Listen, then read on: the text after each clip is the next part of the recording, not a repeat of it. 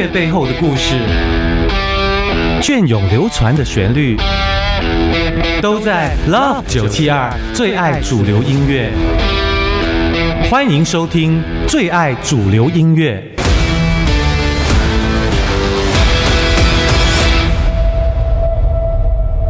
欢迎您继续锁定在 Love 九七二最爱频道，我是阿祖蔡荣祖，最爱主流音乐为您邀请到的是郭恒奇郭子老师。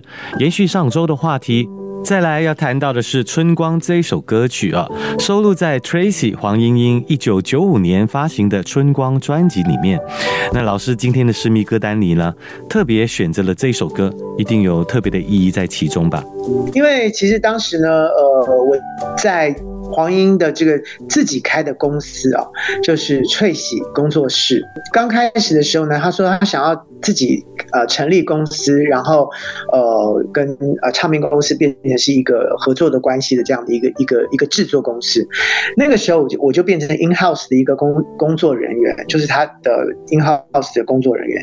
那个时候我就在我们就在想说，哎，我我跟吴亦康就在想说。黄英唱了这么多经典的情歌，那我们要怎么样给他一个一个不一样的感觉？然后我们就想来想去，我们就是都就是乱想，然后在乱想的过程当中呢，我们想说，来来一个比较。情欲歌情欲的歌曲好，他好像没有唱过这一类型。哇，在那个年代也蛮前卫的哦。这是一九九五年的，大家听众朋友，对，情欲一点的歌曲。嗯，其实我们那时候真的在开玩笑，然后就想，因为那个时候我们跟 Tracy 就很熟了嘛。是黄英，其实你看她是一个非常温柔婉约的一个女女子，对不对？嗯。但其实你不知道，她其实她是一个冷面笑匠，她超会说笑话，而且她说笑话自己都不会笑的。都逗得我们乐得不得了，所以那个时候其实我我们就已经熟到这样的一个程度的时候，我就跟吴玉康两个在在开玩笑，我说哎呀，就给他一个很情欲的歌曲，然后就是一个不一样的感觉。我说好，我先，所以我就先把歌先写出来了。然后，然后吴宇康一听到这个旋律之后说。我超有感觉，隔天就把就把词给交出来了。哇！然后这个歌呢就交给黄莺莺了。然后我还记得我把这个歌交给黄莺莺的时候呢，这个用卡带录下来，录下来完了之后呢，我就有一个信封套。套上去，然后呢，这个信封上面呢，我就用 Tracy，我就没有写 Tracy，我就写中文。然后我想说，我要取名一个什么中文呢？我就写黄翠喜小姐收。那个翠喜呢，就是她的翠喜工作室那个翠喜。是，我说黄翠喜小姐收。然后哎，他听了这个歌，然后又看了那个那个那个信封袋，他说，哎，我不如。我的工作室就叫翠喜好了。哇，你也太厉害了吧！不但帮忙写歌，还帮忙改工作室的名称啊。他说这两个字好好看哦，翠就是那个很清脆的翠，然后那个喜呢，就是千禧年的喜。是。说这两个字怎么那么好看？所以他就是说，那我的工作室就叫这个名字好了，而且又跟我 Tracy 是完全相同的，所以。不仅用了我的这个《春光》这个歌呢，他连工作室的名字也用了我的名字，真的不说不知道哎。然后呢？对我今天一定要跟大家讲，就是一就是大家不知道的事情。然后呢，因为他非常喜欢我我写的这首歌，他说他从来没有没有一个一个人敢写这样的歌给他。然后他也觉得说，在那个那个年代里面，他听了很多像 Tori Amos 这样的一些歌手。他觉得他想要往往往这个比较地下音乐的比较比较特别的一个方向走，所以他就非常喜欢这首歌。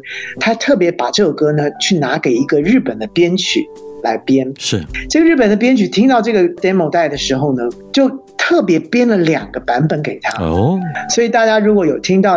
这个《春光》这张专辑的话呢，你就会听到《春光》有其实有两个版本，是一个是大家比较熟知的版本，另外一个呢就是那个编曲免费再帮他编了一个一个一个编曲的版本给他。哦，你的意思是说，其实编曲老师非常非常喜欢这个整个歌的感觉，所以他还自己多附赠了一个版本，想说，哎，这个也给 Tracy 来听，这个也可以收录在他的专辑里面。对，所以所以那张专辑里面，其实《春光》是有两个版本的。然后呢，在这个这个录音的过程里面呢，中间何音怎么唱那个？五位五位的这个呢，怎么唱都唱不，就黄英觉得不够味，就觉得 怎么都没有 demo 在里面郭子唱的那那个感觉，所以最后就是叫你去唱，哦叫你去唱，对，所以其实你们听到的春光里面的那个五喂五喂。其实都是我的声音哦，原来是这样。好，马上就来听听看，来自郭子跟吴玉康共同创作，Tracy 黄莺莺带来的歌曲《春光》。我们回来继续跟郭子老师好好聊聊音乐背后的故事，隽永流传的旋律，最爱主流音乐。继续回到最爱主流音乐，我是阿祖蔡荣祖，跟郭子聊得很开心啊。郭子老师呢，《春光》这一首歌曲呢，其实还没结束，对不对？是不是还有什么没告诉我们的？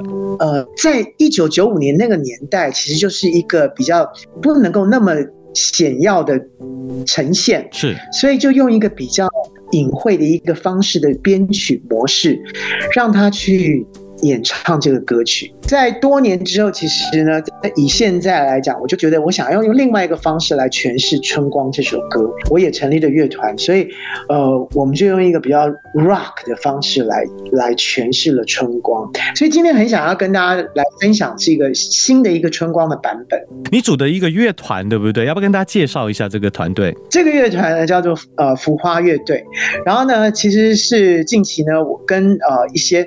其实是线上非常非常有名的一些乐手老师们一起就组的这个乐团。这个乐团基本上就是大家都没有什么压力，因为大家其实都有很多工作在做，都是很多演唱会里面很重要的吉他手啊，呃，这个音乐总监啊，然后鼓手啊，然后但是就是我们就是有空，我们就大家集合在一起来玩音乐。那这个乐团呢，就是为什么要取名浮花那？其实对我来讲，就是很像是就是《浮生若梦》里面的一朵花，然后有的时候就靠在一起，就开出了一朵花了。所以呃，大家缘分到了就。一起来做一个东西，缘分没到，大家都在自己的工作岗位上面。截至目前来讲，这个进度非常慢啊。到目前来讲，只有两首 两首单曲而已。意思是说，其实你们一开始的想法是说，组成这样一个没有压力，大家都各自在音乐行业里面很久的这个老师们聚在一起，是将来是准备发一张专辑的，是这样子的想法的吗？一开始一刚开始的时候是说，其实大家有空，大家可以来玩一玩，比比较。不是大家在一般演唱会里面做商业歌曲的那样的一个一个感觉。对我自己来讲，也是因为我长期以来都在写流行歌曲、流流行的商业歌曲，我也觉得我好像可以玩一玩。Band 的感觉，rock 的感觉，或是地下的感觉，所以这个是我没有尝试过的。我那个那个玩心又跑出来了，我就跟了这个现在的很有名的一个芬达老师袁伟祥老师，我就跟他讲说，哎，我觉得我很想玩 band。他说：“老师，你是说真的还假的？”他说：“老师，你如果敢，我就我就来组哦。”我说：“好啊，那你组啊。”没没想到，就一个月之内就全员到齐，就是真的真的有人愿意愿意要加入这个乐队。然后我们就真的二零一九年的时候，我们就成团了。然后二零二零年的时候，我们就有了第一首单曲，叫《都很好》。然后近期呢，就把我的这个春光呢。重新整个翻过来，变成一个摇滚的版本。我们马上就来听听看，好不好？音乐背后的故事，隽永流传的旋律，最爱主流音乐。欢迎您继续锁定在 Love 九七二最爱主流音乐，我是阿祖蔡荣祖。今天为您邀请到的是郭子郭恒奇老师。哎，荣祖你好，好久不见，好久不见。再来啊，要请老师跟大家分享是一首大家非常熟悉的歌曲，那就是小美江美琪二零零一年发行的《想起》专辑中啊的主打歌曲《亲爱的你怎么不在身边》。这绝对算的是小美呢最为人熟知的歌曲了。一直到现在呢，很多人还会在 KTV 里面呢歌唱比赛当中来选唱。老师跟大家深入聊聊这一首歌吧。其实这首歌哦，就是。当时呃，我们都不认，其实不太认识江美琪。呃，江美琪那个时候，我我最我最知道的其实是她的第一张专辑叫做《我爱王菲》，然后那个时候的呃江美琪呢是。呃，算是一种，好像是嗯，怎么讲，小顽童的一个感觉，然后就大啦啦的唱歌。那后来呢，就慢慢转型。然后那个时候，我记得姚谦跟我讲说，呃，小美希望能够有一首非常呃轻柔的歌曲，然后她的声线也开始慢慢在改变。我跟吴玉康两个人就在想说，哎，那个时候。好，应该是吴玉康吧？吴玉康好像就是有点失恋的感觉，还是什么之类的，又说说一个什么秘密了。好，Anyway，就是有一个人有有失恋的感觉，然后呢，他就写了这个歌，为什么呢？因为呢，他真的有一个亲身经历，就是。他跟那个人分手完了之后呢，他到了国外非常漂亮的一个点，可是他说不出来，他没有办法跟人家分享，他就写了这首歌。他觉得这个感觉应该是所有的恋人当中都会有的一个感觉，就是当你一个人到了一个地方去想要分享的时候，那个人不在你身边，不管是分手了，或者是呃他已经不存在了。或者是他真的在，可是他就是有工作，他不能跟你一起去玩，不能在你的旁边的那个时候，你会觉得是一种遗憾。所以那个时候我拿到这个词的时候，其实非常有感觉，因为。我觉得这种遗憾是每一个人都有的，就是非常开心，然后你看到了一个美景，可是，在那个当口却没有办法跟你最喜欢的人分享。是，就我记得就是一个简单的吉他就清唱了这首歌曲。姚谦听完了这个歌曲，然后呃，江美琪听完这个歌曲完了之后，就决定他是主打歌了。是，厉害。对，然后那个时候拍呃拍 MV，那个时候，呃，我记得那个时候很多很多人看这个 MV 就开始哭了，因为可能真的很大家都有这个经验，而且每次在唱到这个副歌的时候，可是亲爱的你怎么不在我身边的那个那个时候就肺腑之言就要跑出来了。好的，我们先来听听看小美江美琪带来的歌曲《亲爱的你怎么不在身边》。背后的故事，隽永流传的旋律，最爱主流音乐。我这时候就要问一下郭子老师啊，你是怎么来创作的？你是天生一个很很多音符在你脑海中出现的人吗？因为我发现呢，从我们这个介绍这么多歌下来呢，你真的你几乎每一首歌都能够直击人心哦，就让人家可以感受到那个歌曲你要唱出来的那个感觉。当然，你一直提到一个很重要的伙伴乌玉康先生，你要不要跟大家讲一讲，你你是你的脑域是怎么操作的，是怎么运作的一个人？其实呢，我个人觉得就是也是也是一个遗憾憾。但是因为这个遗憾变成是一个我很重要的一个创作的一个跟人家不一样的地方，就是其实我每次在写歌的时候都是有戏剧画面啊。然后第二个呢，就是我在写歌的过程当中，因为我小时候呢不乖乖学音乐。所以我只有到小学三，就小学三年级学过钢琴，完了之后我就把那些音符全部都忘掉了。哎呦！所以每次在写歌的时候呢，其实说真的，我都是用哼出来的。不是更厉害吗？人家还用钢琴，还用辅助的乐器，你不用，你用哼的就可以变成主打歌了。有了，我我还是有辅助钢琴，可是我都不知道我是在按什么，按什么，我只知道扣。可是我真的不知道我在按什么扣，我也我也不晓得。是，但是。就是用唱的方式，所以呃，像刚才到了那个副歌的时候，可是亲爱的你怎么不在我身边的那个时候，其实对我自己来说，很像是在说话，然后。呃，其实你听到那些歌曲，为什么为什么大家朗朗上口的原因，其实就是他很像是在说话，很像在那个时候，他就是在抒发那那一个副歌的那一句话：“亲爱的，你怎么不在我身边？”每一个的那个那个那个节奏里面，其实都是为什么变成 K T V 里面大家的 K 歌？都是一个语气，对不对？都是好像在叙述一个故事，甚至是跟对方说话的感觉。你刚刚提到，对对对。所以在在我写的每一首歌曲里面，其实都很像是在念诗，都很像是在你你在叙述一个什么样的事情。我常常在写歌的过程里面，呃，主歌跟副歌的那那个过程里面，都都会把这个东西放进去。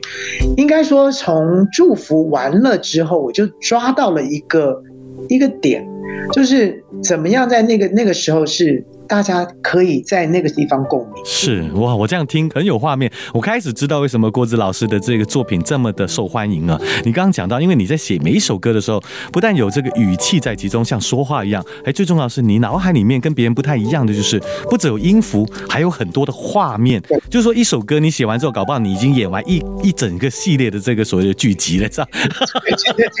已经出完一季了。对对对。所以其实我在写这个歌的时候，我真的有一个脑。脑海里面真的是有一个海边的感觉。谢谢郭子跟我们分享了这么多，我们休息一下，马上回来。音乐背后的故事，隽永流传的旋律，最爱主流音乐。继续回到最爱主流音乐，我是阿祖蔡荣祖，继续跟郭恒奇郭子呢聊一聊他的创作。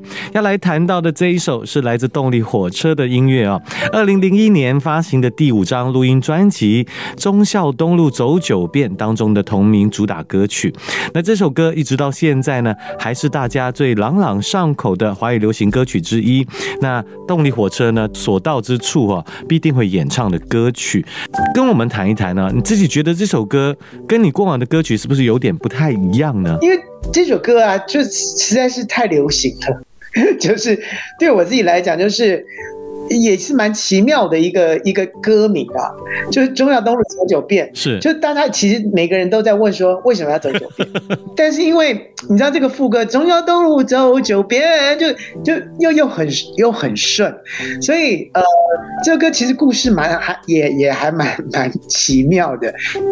他的这这首歌曲啊，跟这个张学友的祝福一样，对于动力火车来讲，就好像是你知道，就是每一个演，就是他的每一个演唱会。他必必唱歌曲，像张学友呢，他的最后一首歌一定是祝福，就是所就是帮他做演唱会的人，永远来跟我讲说，他的最后一首歌怎么样就是祝福。哎，然后钟孝东就走九遍呢，不管是开头或是结尾，演唱会他绝对就是最后一首歌。然后当时在写这首歌的时候呢，说真的，我们根本不知道动力火车是两位原住民。嗯，那个时候我已经跟许常德合作了，然后那个时候许常德刚好在上华唱片，然后他们要推这个动力火车，他们要出一个两个男生的合唱。我们说真的，我们也不晓得这两位男生到底要唱什么。然后我跟吴玉康两个人呢，就又在开玩笑了，然后说他们是不是很？比较俗啊，比较怂一点的，要不要写比较怂一点的歌给他？嗯，要多怂呢？那个时候台湾台语歌有一首歌呢，叫做《中山北路走七遍》，对，那个是台语歌里面一个一个很重要的歌曲啊，叫《中山八路加七拜》。对，我台语很烂，对，是有这么一首歌。然后我们就在开玩笑说，哎。那现在最流行的的一条路就是忠孝东路，那我们就来走忠孝东路好了。那要走几遍呢？本来说走七遍，可是呢，国语讲七遍啊很难很难唱。吴宇康就从呃一遍、两遍、三遍，哎到对对，好像九遍比较比较对，所以就就直接就叫九遍，嗯，就。无厘头，很对不起，就是当时就是觉得九遍好像比较好念，所以就是说忠孝东路走九遍，我们就是从这个呃中山北路走七遍的这个台语歌呢，去走了一个忠孝。东路走九遍的这个名字出现完了之后，他才从忠孝东路走九遍。为什么走九遍呢？怎么这个情歌里面走九，他为什么要走九遍？哦，原来因为情商的关系，然后为了要找一个女朋友喜欢的鞋子，所以在忠孝东路走了很多遍。哎，有时候一个无厘头的创作哈，竟然会造就一首流传这么久的歌曲，而且也是这个团队动力火车其实最为人喜欢的歌曲之一。当然，你会开玩笑他。是比较怂，可是他其实不是，他只是比较没有那么的诗意，你懂吗？他就是很流行化的一首歌曲。我应该要这么说，就是刚开始我们的创作源头是说，我们想用比较怂的一个一个开始来做创作。嗯，可是说真的，我们写的其实真不怂了，就是，哎，真的还太怂。而且告诉大家一个故事哦。就是动力火车推出这张《忠孝东路走》里面没有红，然后后来是他的师弟这个迪克牛仔，他把这首歌拿到大陆去唱，嗯，结果居然在大陆红了。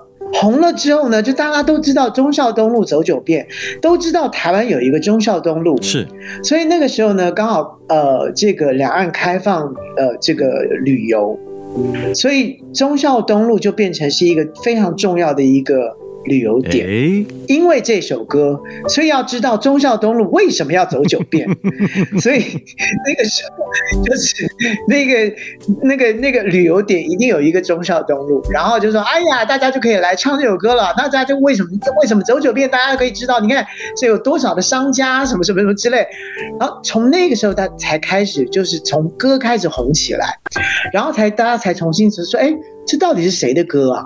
然后动力火车才开始红起来。你不但是创造了这个所谓的红歌，你还做了这个两岸的文化交流大使，让这个朋友来台湾知道说，哎，要去哪里走一走啊！而且最重要是，还是他们的师弟迪克牛仔把他唱红了。那反过来就去找说，这个这个原唱是谁？叫动力火车啊！所以后来他们才在。在大陆整个大红起来，从内地这首歌才红回台湾。哇，你今天分享的这些故事哦，真的不由你亲自来说，我们还真不知道。马上就来听听看这首脍炙人口的歌曲《忠孝东路走九遍》。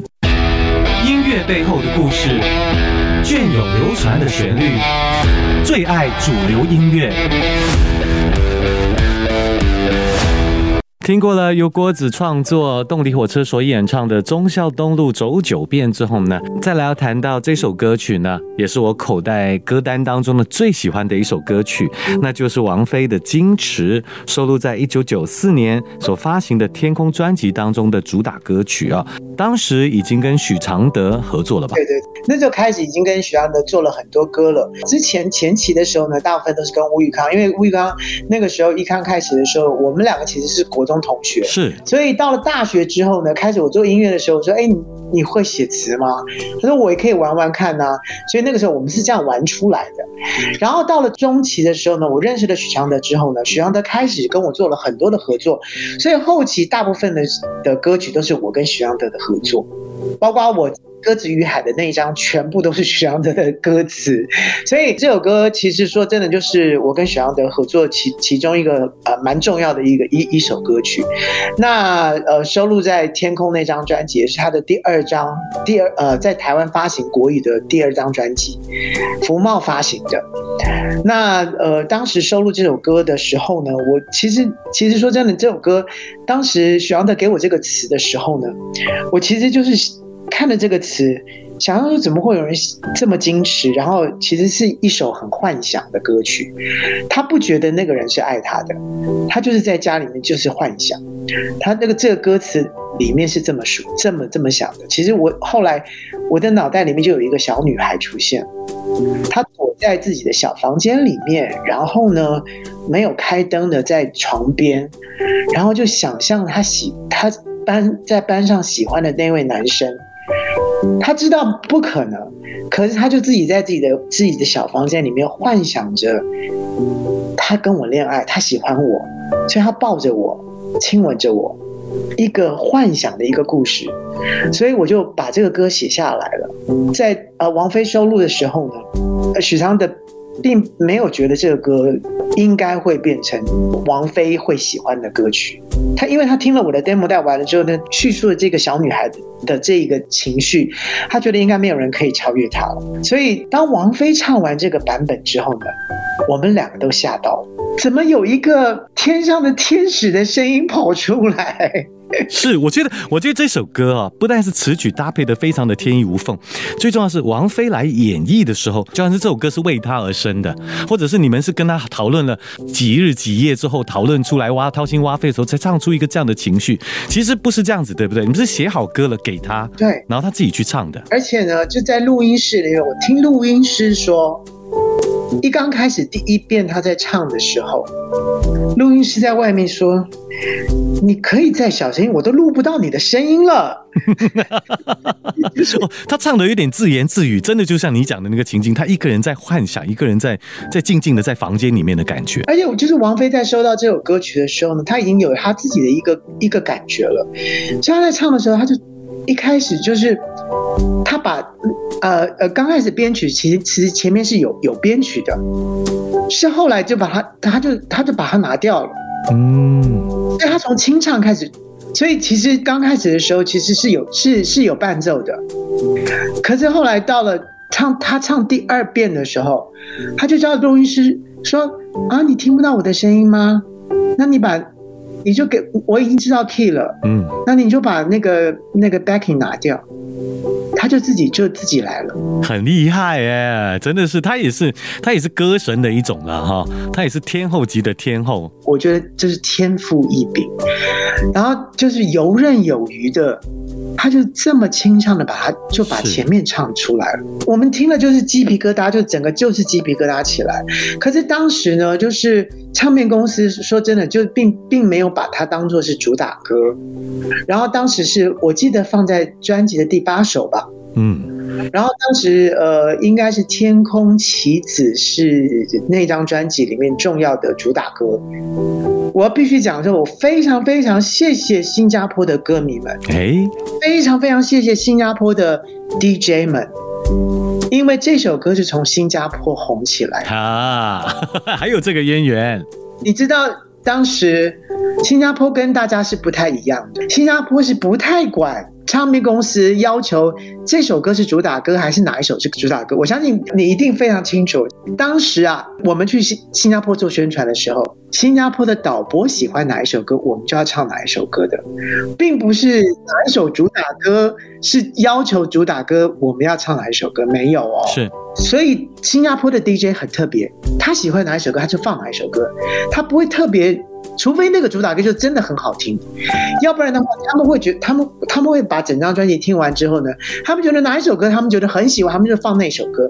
结果没想到王菲的这首《天天空》这张专辑里面，每一个 DJ 都在放《矜持》这首歌，就点播率最高的那这张专辑是《矜持》。是你知道吗？我觉得是因为这边的 DJ 这边的乐迷啊，其实他们在听音乐的时候会有自己的判断，然后加上可能这首歌就像为什么我会变成我的口袋名单当中这个最喜欢的一首歌之一，是因为他这个情绪里面，就像你讲，他是一个天才中的天才，他把那首歌的意境，把整个歌的感觉诠释的太好了，所以你每次在听这首歌哦，就算你没有经历过那个过程，你还是会想象得到，甚至会被他的声音里面的表情跟情。绪给吸引住，牢牢的这个抓住的感觉。我我觉得啦，就是如果要讲到天籁这两个字的话，是我我个人觉得，在在在华语歌曲当中，你说能够唱出一个天籁的感觉的，我觉得。他真的把这首歌唱出天籁的感觉。嗯，因为我知道王菲啊，她不是一个，她不是一个那么多话的人，除非她那一天哦，可能心情特别好，或者是跟你特别有突然间演对演员了，她是很很讲她当下的感觉的人了。你你跟她之间有没有什么特别的小故事？我跟她之间说真的，因为那个时候我在写写歌的时候，我自己也是个艺人嘛。然后那个时候呢，我也主持娱乐新闻，就我我主持周末的，就是呃。礼拜一到礼拜五是陶晶莹，然后礼拜六跟礼拜天是我啊，然后刚刚好呢，有一天我 我居然访问到王菲，吓到了，你知道就想我想说完蛋了，因为王菲在之前就是被大家一直在说，她就是一个无话的一个 一个一个歌手，可能半小时的访问，可能两分钟就结束的那一种，对，然后我就想说糟糕了，完蛋怎么办呢？说真的，的确是。就那天，就是我一个人一直在讲，然后王菲就是就直接来了，就说：“谢谢你帮我写了这首，我很喜欢。” 我说：“啊，真的吗？你觉得怎么样呢？”很喜欢，非常喜欢这首歌，就没有了，就没有我说那那那那你在唱唱唱是这首歌的过程当中，你有没有什么特别的一个？嗯，就是我觉得很合我。你学的好像啊！谢谢郭子老师。就是哎没了。马上就来听听看王菲的《矜持》，音乐背后的故事，隽永流传的旋律，最爱主流音乐。我真的要再次谢谢老师来到最爱主流音乐，因为我总觉得啊，今天在这个节目里面呢，我们好像是在开大绝的模式啊。除了老师跟我们分享了很多，最重要是因为介绍这些歌曲加起来，我觉得好像几乎涵盖了整个九零年代啊这个华语流行音乐市场最精华的一些部分的。所以你这样听众朋友一路听下来，就会觉得说哇，这些歌真的每一首歌他们都非常的熟悉啊。我想最后我想请老师来跟大家谈一谈现在的人生观，不需要去怀疑。你自己，我就开始慢慢去打开我自己，就是说我我承认我自己，我就是这样子的我，我我不再去怀疑说，哎呀，人家都卖到几万张，我怎么会我怎么只是卖到这样子呢？然后哎，人家就就很专注的去做一件事情，我我怎么我怎么什么事情都去做，我怎么又是当瑜伽老师，我怎么又去一下又又去做人家演唱会导演？我我到底要做什么啊？我我就不再怀疑我自己了。所以我觉得现在就是开心的是做每一件我我爱做的事情，包括我刚刚说到的组乐团这件事情，我从来没有想过，因为。这么几十年来，我通通都是我一个人去完成我所有的创作，包括我自己的专辑，呃，自己做制作人，自己去找编曲，自己想说这首歌应该怎么编、怎么唱什么的。我从来就没有想说，哎，我是不是可以推到后面，然后可以跟大家一起合作的这件事情，我没有做过耶。所以我就又开始那个玩心又跑出来说，好来，我来做做看这件事情好了。果然就是开始去。退到后面，我就只是一个歌手。你们来 jam 这所有的歌曲，把它 jam 出来一个一个样子。哎，果然有一个另外一个不同的感觉跑出来了。可是我要跟自己打，就就要跟自己打架，说我的意见不能太多。我已经很习惯自己意见很多的，然后。就带头做什么事情了？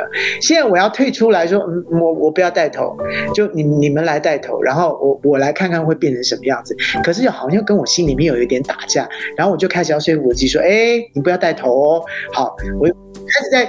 在习惯另外一种模式，另外一种生活模式，所以我觉得我现在我很开心的是，我开始把自己的心灵打开来，然后去去去接受所有我没有接触过的事情，这是我现在现在目前的这个生活模式跟想法。